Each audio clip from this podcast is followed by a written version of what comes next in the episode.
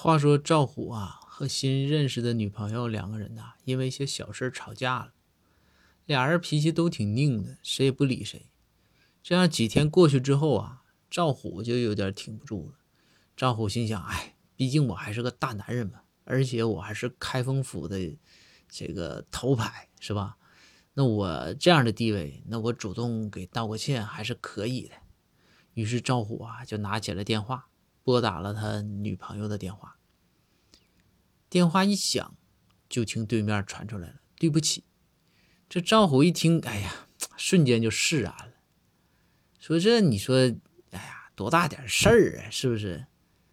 哎呀，原谅你了。”紧接着，电话对面又传来：“您所拨打的电话已关机。”